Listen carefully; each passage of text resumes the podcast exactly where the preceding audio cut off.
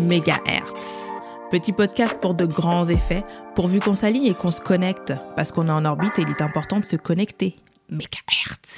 Je m'appelle Ebi, je suis infirmière en psychiatrie et créatrice de ce podcast, Megahertz ou MAG dans la barre de recherche. Megahertz parle principalement de santé et de bien-être, mais pas que. Il a pour objectif de démystifier et apporter de la lumière sur des réalités scientifiques et spirituelles insoupçonnées. C'est aussi l'envie de partager tous ces sujets qui m'animent, qui me caractérisent, héritage, transmission, identité, mes valeurs, nos histoires, nos savoirs.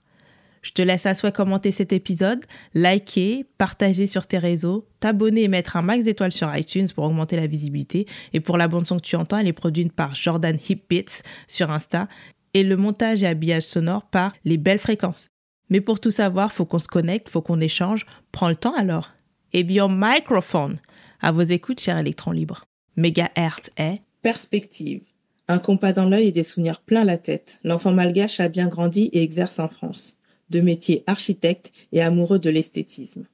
La créativité, au centre de sa vie, le canalise et l'apaise.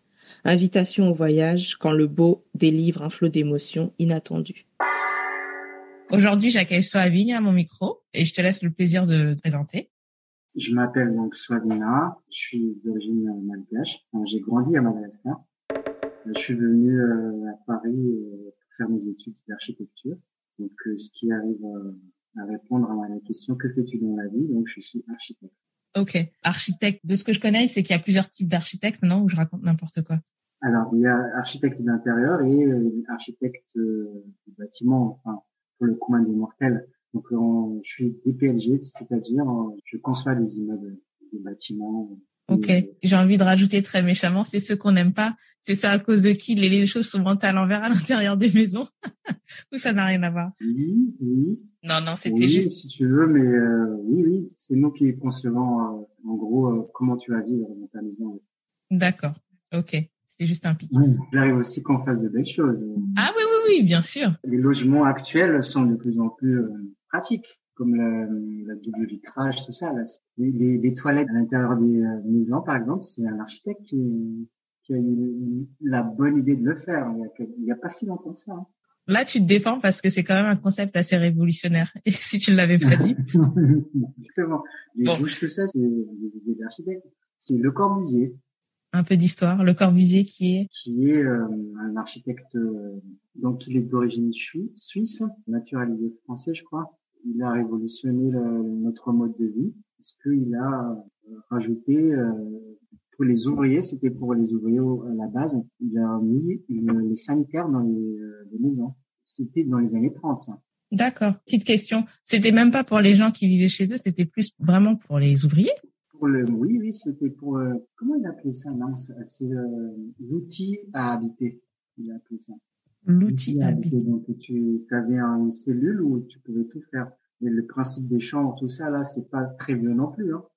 avant, on avait une pièce et tout le monde faisait tout dedans. Et si tu veux, euh, comment il s'appelle? Le roi Louis XVI, il faisait caca derrière les, les colonnes hein, au Louvre. Oui, ça, ça me, ça me rappelle quelques cours d'histoire et oui, bah, c'est ben pas très glamour. Ok.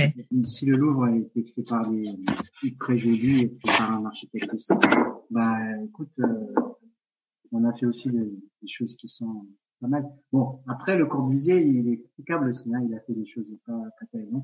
Ok, ok. Donc, si tu es architecte, tu me parles de Le Corbusier, il y a quand même une notion de, de design, de... Exactement, oui. oui. De, de proportion C'est exactement ça. L'architecture, c'est de l'esthétique. Donc, euh, tout ce qui est... En gros, pour moi, euh, l'esthétique, c'est une histoire de proportion. Ok. Donc, une histoire de proportion. Je pense que c'est quelque chose, être architecte, c'est quelque chose qui est assez prenant dans ta vie. Enfin, ton œil, en tout cas, le compact que tu as dans l'œil, il doit quand même déboucher sur deux, trois choses. Alors, pourquoi l'architecture Si c'est ça ta question? Voilà.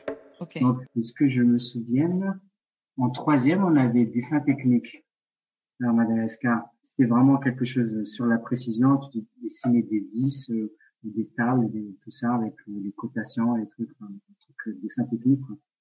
Et j'ai adoré ça.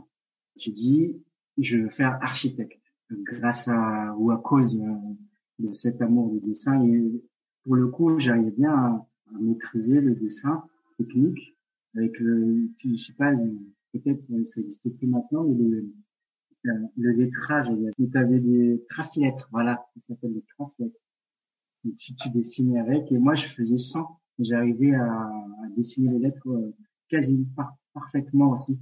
Donc c'est là d'où vient, on va dire, moi je dis toujours ma vocation pour l'architecture. Parce qu'il y a autre chose aussi, c'est que justement on parlait de façon de mode de vie des gens. Moi je voulais euh, aussi euh, intervenir ça c'est rêve d'enfant, hein, intervenir dans, dans l'amélioration de la vie euh, des Malgaches. Parce qu'on n'avait pas de route, on n'avait pas de... Les maisons n'étaient pas très bien construites. le, le, cliché de, du tiers-monde, tu vois. Je vois très bien le cliché. Enfin, je crois que tout le monde voit, en fait. Comme on dit, le cliché part toujours d'une vérité. Effectivement, dans les je suis né dans les années 70, tu vois. Enfin, fin 70, il n'y avait, avait, pas de confort matériel, on va dire. Mm-hmm de route, que des pistes. On va dire routes. Voilà, routes, c'était à la route. on va dire ça. On va dire ça. Euh, oui, mais on, a tendance à y retourner maintenant, finalement. Mais ce n'est exactement, c'est qu'une histoire de cycle et de recommencement. Juste un petit détail, tu as parlé euh, de traces lettres. Je sais pas trop, tu parles de calligraphie, de quoi parles-tu exactement? Traces lettres, c'est des pochoirs à lettres, si tu veux. Voilà. D'accord. Des pochoirs à lettres. Tu avais des lettres prédestiné dans un, une espèce de règle tu traçais les, les trucs. Euh, je pense que ça existe plus maintenant. Ça doit exister au musée. tout le monde utilisait ça, même à mes débuts d'études euh, d'architecture. Ah bon? Moi, j'en avais pas besoin parce que j'ai tracé les lettres euh, assez, enfin, assez bien, oui, de manière bien proportionnée en tout cas. Oui, oui. J'ai, du coup, c'est un, c'est un genre de tampon ou ça n'a rien à voir? C'est vraiment un pochoir. C'est vraiment un, pochoir. ok. Un pochoir. Un pochoir à lettres, on peut dire ça comme ça. Mais je, je ferai mes petites recherches et, et du coup, je verrai. Mais en fait, euh, c'est quand même un beau chemin de vie parce que tu as réussi. C'est pas donné à tout le monde hein, de vivre son rêve d'enfant, en fait, de suivre sa passion, de, de, de suivre ce qui nous met en joie. Mais déjà, well done, belle paire de manches. Je tiens à dire que puisqu'on parle d'architecture, il y avait aussi ma mère qui était agent de banque on va dire, elle a complètement raté sa vocation, elle, parce mhm. qu'elle dessinait super bien. Et euh, elle a monté une société de menuiserie, d'ébénisterie, où elle dessinait les meubles. Alors, ok. Donc ta mère était agent de banque, j'ai bien compris, banque, argent, et elle a monté une société de menuiserie qui n'a rien à voir avec la banque. Rien à voir. D'accord. Elle, elle dessinait les meubles, elle les faisait faire.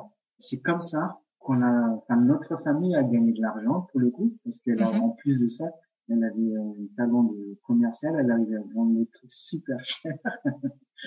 et euh, c'est grâce à ça que j'ai pu faire mes études en, France. Euh, du coup, il faut rendre à César ce qui appartient à César. C'est euh, ma mère était euh, gauchère et je suis le seul gaucher de ses enfants. Et du coup, pour qu'on on arrive à, à notre sujet, c'est pour ça que, on va dire, j'ai euh, entre guillemets un talent pour le dessin. C'est très beau, enfin, de voir comment nos, nos parents influencent, impactent. Euh, c'est très, c'est, c'est très beau. Et oui, elle me forçait à, enfin, je voyais ce qu'elle faisait, tout ça, et elle m'avait forcé à, à, fabriquer des tables et tout, tout ça, les, les vacances d'été. Donc, euh, ça aussi, ça a bien, ça a bien contribué à, à ce background, on va dire, d'architecture et de dessin. C'est marrant parce que j'aime bien dire que, en vieillissant, euh, avec la longue expérience que j'ai de la vie, que parfois nos parents nous forcent à faire des corvées qui n'en sont pas tant que ça avec le recul, en fait. C'est c'est un biais de découverte et euh, bah, bah voilà, à la suite. Euh... Ça m'a servi toute ma vie. Je me repose encore dessus. C'est marrant, hein, c'est deux, trois ans, hein, même deux, trois étés. Hein. Ça a fait ça en effet, euh, ça a changé ma vie. Entre ça et, euh, enfin, on a une ferme, on avait la ferme. Donc euh, on a des rizières, on avait des vaches, on a des cochons, tout ça. Mm Ça nous forçait à travailler à la ferme aussi, tu vois. Mais déjà, ma mère, elle avait cette vision de autosuffisance dans la vie. Donc c'est c'est ce qui est en train de se faire maintenant. Hein les gens, ils sont en train de revenir à l'autosuffisance. Tu plantes toi-même ton riz, tu fais tes, tu plantes tes légumes, tu, fais tout toi-même. Et c'était ça son truc. Et on arrivait à faire de l'excellent pour vendre en plus. C'était marrant. Donc elle me forçait, euh, je sais piquer le riz, tu vois, je sais traire les vaches. J'ai pas beaucoup pratiqué le but, mais, mais euh, quand tu, euh, j'ai l'impression, quand tu fais au bon moment, tu, tu oublies pas. Ouais. Parce que le, le dessin là, la menuiserie, tout ça, je crois, je devais avoir entre 8 et 10 ans, tu vois. J'ai appris là, je les ai jamais oubliés. Je fais des maquettes, euh, je faisais des maquettes d'études en école d'archi ou même dans le travail. C'est tout ce que j'ai appris quand j'avais 8 ou 10 ans qui ressort. Comment c'est les bois, tout ça, euh, c'est toujours resté. Tout, tout, ce que je bricole en, ce moment, c'était cette période-là. C'est, c'est, ça a été ta patte, ça a été ton inspiration, ça t'a imprégné, quoi. Oui, oui, exactement. Quand tu parles, j'ai l'impression d'avoir un architecte multifonction. Architecte, mais pas que. Alors, c'est ça le truc. C'est euh, un architecte si euh, dans la méthodologie, s'il doit savoir s'adapter. C'est ça, en fait, quand tu fais des études euh, d'architecture, si on t'apprend pas à faire un appartement, on t'apprend la méthode comment faire l'appartement. C'est pour ça que l'architecte il s'adapte. Si tu me demandes de faire un bâtiment pour, pour une bibliothèque ou un musée ou des logements ou un aéroport, donc on saura toujours s'adapter. Après, bien sûr, il y a, il y, a, il y en a qui sont spécialisés dans les branches, mais normalement, un bon architecte est capable de s'adapter. Ok, je c'est pas du tout une dimension que je soupçonnais de, de ce corps de métier en fait. Le métier d'architecte est très mal connu. On est toujours dénivelé. La première chose que tu m'as dit, c'est à cause de nous que les trucs sont à l'envers. Désolée, c'est le seul souvenir que j'ai concret de, du métier d'architecte. je suis euh, désolée, mais voilà. Les, ponts, les, euh, tout ce qui est les, les jolis. Enfin, prenons le pont de Normandie, par exemple, tu vois, c'est euh, dessiné par un architecte. Il y a un ingénieur qui est un ingénieur architecte, tu vois, des, des jolies choses. J'ai parlé du Louvre, c'est un architecte qui est derrière ça. Qu'est-ce que tu aimes bien comme bâtiment? Enfin, Notre-Dame, tu vois, c'est un architecte qui est derrière ça. C'est un métier très mal mal reconnu. Oui, je comprends ce que tu veux dire. En fait, de ce que tu dis, on garde que les éléments négatifs de ce métier, alors qu'il y a tellement d'autres éléments positifs qu'on relève même pas. Et c'est vrai. Hein. Et c'est, je reconnais totalement. C'est assez marrant hein, parce que il y a que les métiers comme les, la finance ou l'ingénierie, enfin les trucs euh, un peu barbants, qui sont valorisés. Enfin, tu ah, tu es trader, oh c'est génial, et qui sont bien payés, qui sont très bien valorisés. Moi, pour ma part, ça c'est vraiment des, des choses euh, je dirais pas futile, mais euh, inintéressant par rapport à l'architecture. L'architecture, c'est il y a tellement de choses dedans. Il y a de la sociologie, il y a de l'anthropologie, il y a de, de, la psychologie et de l'esthétique. Ah, il y a la finance aussi, parce que moi, je travaille pour une, une boîte, une agence d'architecture fait que des logements. On se mhm. bat tous les jours contre les financiers, euh, enfin les financiers, les promoteurs. Tu vois, eux, ils, ils pensent que fric. Et euh, nous, on essaie de, de dire quand même, il y a des gens qui vont vivre là-dedans. Il faut que ça soit esthétique, c'est important. Tu vois, la joie de vivre. eux, c'est ah non, euh, là, ça vous enlevez, ça coûte euh, de l'argent, ça sert à rien. C'est un combat de tous les jours. Non, je disais, c'est l'urbanisme de la ville un peu en fait. Comment Est-ce que c'est en, lien ou ça n'a C'est le système. C'est un promoteur, il est là pour se faire de, tout simplement. Mais nous, on est là pour euh, faire de belles choses. Donc euh, le tir, il y a un choc. Ça peut donner de belles choses. Hein, après. On, se débrouille, ça va. Hein. On se débrouille. D'accord. Ok. J'ai l'impression qu'en fait, à l'heure actuelle, on est tous soumis aux, mêmes contraintes. C'est l'argent. L'argent prime avant toute chose. Dans tous les corps de métier. Mais oui, mais euh, pire que ça, c'est les guerres, tout ça, tout ce qui est décadence, c'est de l'argent. Donc c'est pas que les métiers.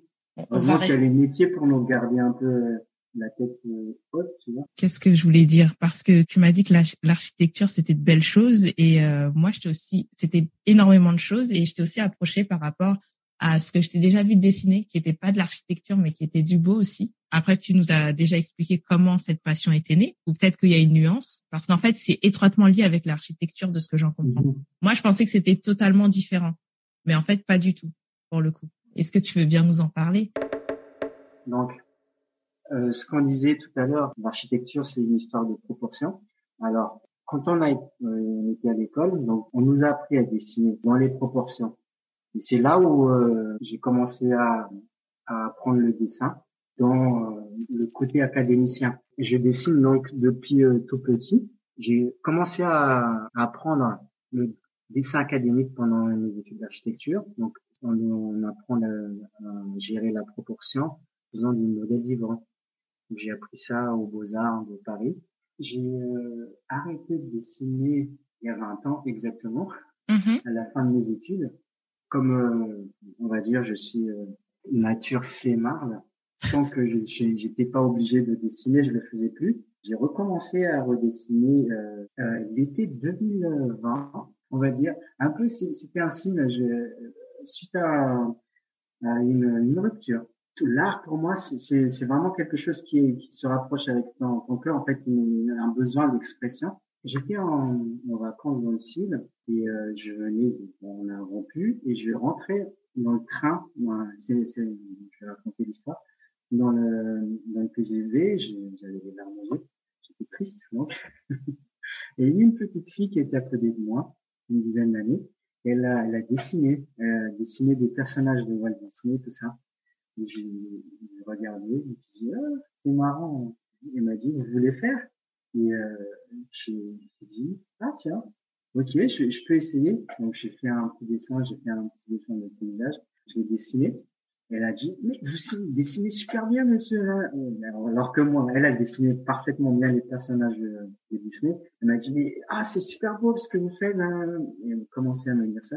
Et ça a fait un déclic. Tu vois, c'est en fait, je sais dessiner. Et euh, depuis ce jour-là, j'ai dessiné tous les jours. C'est pas vrai, tous les jours? Tous les jours. Comme un rituel. Tu te lèves, tu te débarbouilles, tu te brosses les dents et tu dessines. pas tout à, fait ça. C'était les vacances, donc euh, je me levais euh, pendant l'heure de déjeuner au bureau, j'avais euh, donc 40 euh, minutes. Je mangeais en 20 minutes et 40 minutes, je me forçais à dessiner. J'avais besoin d'exprimer quelque chose à chaque fois. À mon avis, c'était ce, cette peine que j'avais qui devait sortir du dessin. Et après, c'est passé. Mm-hmm. c'était un rituel.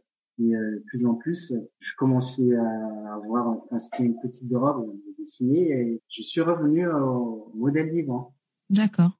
Qui m'a encore euh, sorti d'un truc où euh, le modèle vivant, ce que j'ai appris, c'était vraiment, il fallait que tu, tu respectes les proportions. C'est euh, ce qu'il fallait faire pendant que tu faisais. C'est super dur. Hein, c'est quand tu dessines en live, parce que le corps humain, il n'y a aucun trait en fait. Comment ça? Je comprends pas. Des courbes. D'accord. Des, des courbes. Dessiner des courbes, c'est ce qu'il y a, ce qu'il y a de plus dur. Donc transcrire la lumière en fait, c'est ça. il y a une partie aussi, j'ai oublié d'en parler tout à l'heure. Euh, l'architecture, c'est la lumière et l'ombre aussi. Et tu, tu retrouves ça dans la photo et le dessin. C'est ce que tu dessines en fait n'existe pas. C'est l'ombre et la lumière toujours. C'est le trait. C'est là où tu penses que l'ombre rencontre la lumière, tu vois. Ok. Quand tu fais du modèle vivant, c'est euh, sur un corps nu. Il n'y a aucune ligne sur un corps humain. Là, franchement, là, j'apprécie parce que tu parles vraiment comme le dessinateur. J'avais jamais eu cette vision en fait du corps humain, cette notion de courbe. Oui, mais bon, ça c'est c'est ce que les profs m'ont appris. Ok. Donc euh, si, enfin les, la photo ou l'architecture, dans l'architecture, là, du coup, euh, tu peux le, le, dessiner cette ligne, tu peux le, le matérialiser la ligne sur l'architecture avec les fenêtres, tout ça, tu peux dessiner les lumières. Donc c'est mhm. ça aussi qui est intéressant. Donc revenons au dessin. Donc euh, j'ai encore passé à une étape. Je participe à, à des dessins en, groupe euh, qui s'appelle modèle vivant. Point, e, enfin, un groupe euh, on dessine, enfin c'est un groupe d'artistes. Il faudrait que je regarde un peu mieux ce que c'est. il y a que des des, des gens qui posent des mannequins en fait. Alors, c'est plus compliqué que ça. Ah, ok. C'est des transgenres. On va ah, ok. C'est des, gens qui, euh, il y a que des, des homos, des trans, des trucs tout ça. C'est encore super intéressant ça aussi, mais ça, à mon avis, euh, on peut faire un autre sujet sur ça. Ok. Je suis tombé dessus par euh, un peu par hasard sur Instagram. Okay. Et mhm. en fait, c'est des gens qui respectent rien. Euh... Tu vois, enfin, j'ai compris. Ça y est, j'ai compris. Oui, tu vois ce que je veux dire. Ouais, j'ai compris. Ils cassent les codes. Oui, je, je, qui ne respectent rien, qui sont pas dans la norme, dans le euh, dictat, dans. Ok. Voilà, c'est ça. C'est, c'est pour ça, c'est important qu'on dise que c'est des transgenres les, les homosexuels, tout ça, mais c'est des artistes aussi. Donc ça, ensemble, ça, ça détonne quoi. Tu dis, est-ce que je suis Ils ont, ils m'ont, il y a des gens qui, qui dans, dans ce groupe-là qui n'ont jamais dessiné, qui ont une autre, qui viennent de l'écriture, qui viennent, ils dessinent. Et tu, quand tu es, quand as fait une formation académique, tu te dis, euh, oula, c'est quoi ce truc? Mais, euh, mais, euh, mais, ça m'a touché, tu vois. Je dis, mais mm-hmm. c'est ça en fait. Et du coup, ça a complètement changé encore ma vision du dessin. Je suis en train de le dématérialiser, je respecte plus rien. Enfin, j'essaie de faire comme eux, j'arrive pas pas encore. Hein. C'est une autre approche de ce que tu dis. Tu parlais tout à l'heure de la beauté. L'art, c'est quelque chose que tu ne peux pas saisir. En gros, la beauté, tout ça, c'est euh, quelque chose d'inexplicable. C'était Soavigne, l'architecte qui commence à glisser subtilement vers sa passion principale, le dessin. Pour connaître la suite de sa créativité, rendez-vous dans deux semaines en espérant t'avoir fait vibrer un peu. N'hésite pas à commenter, liker, partager, t'abonner, à mettre un max d'étoiles sur iTunes pour faire décoller Megahertz, que tu peux aussi retrouver d'ailleurs sur Instagram au nom d'Ebio Microphone, montage et habillage audio, les belles fréquences sur Insta, production du jingle Jordan Hip Beats. C'était Ebio Microphone. À très vite sur les ondes.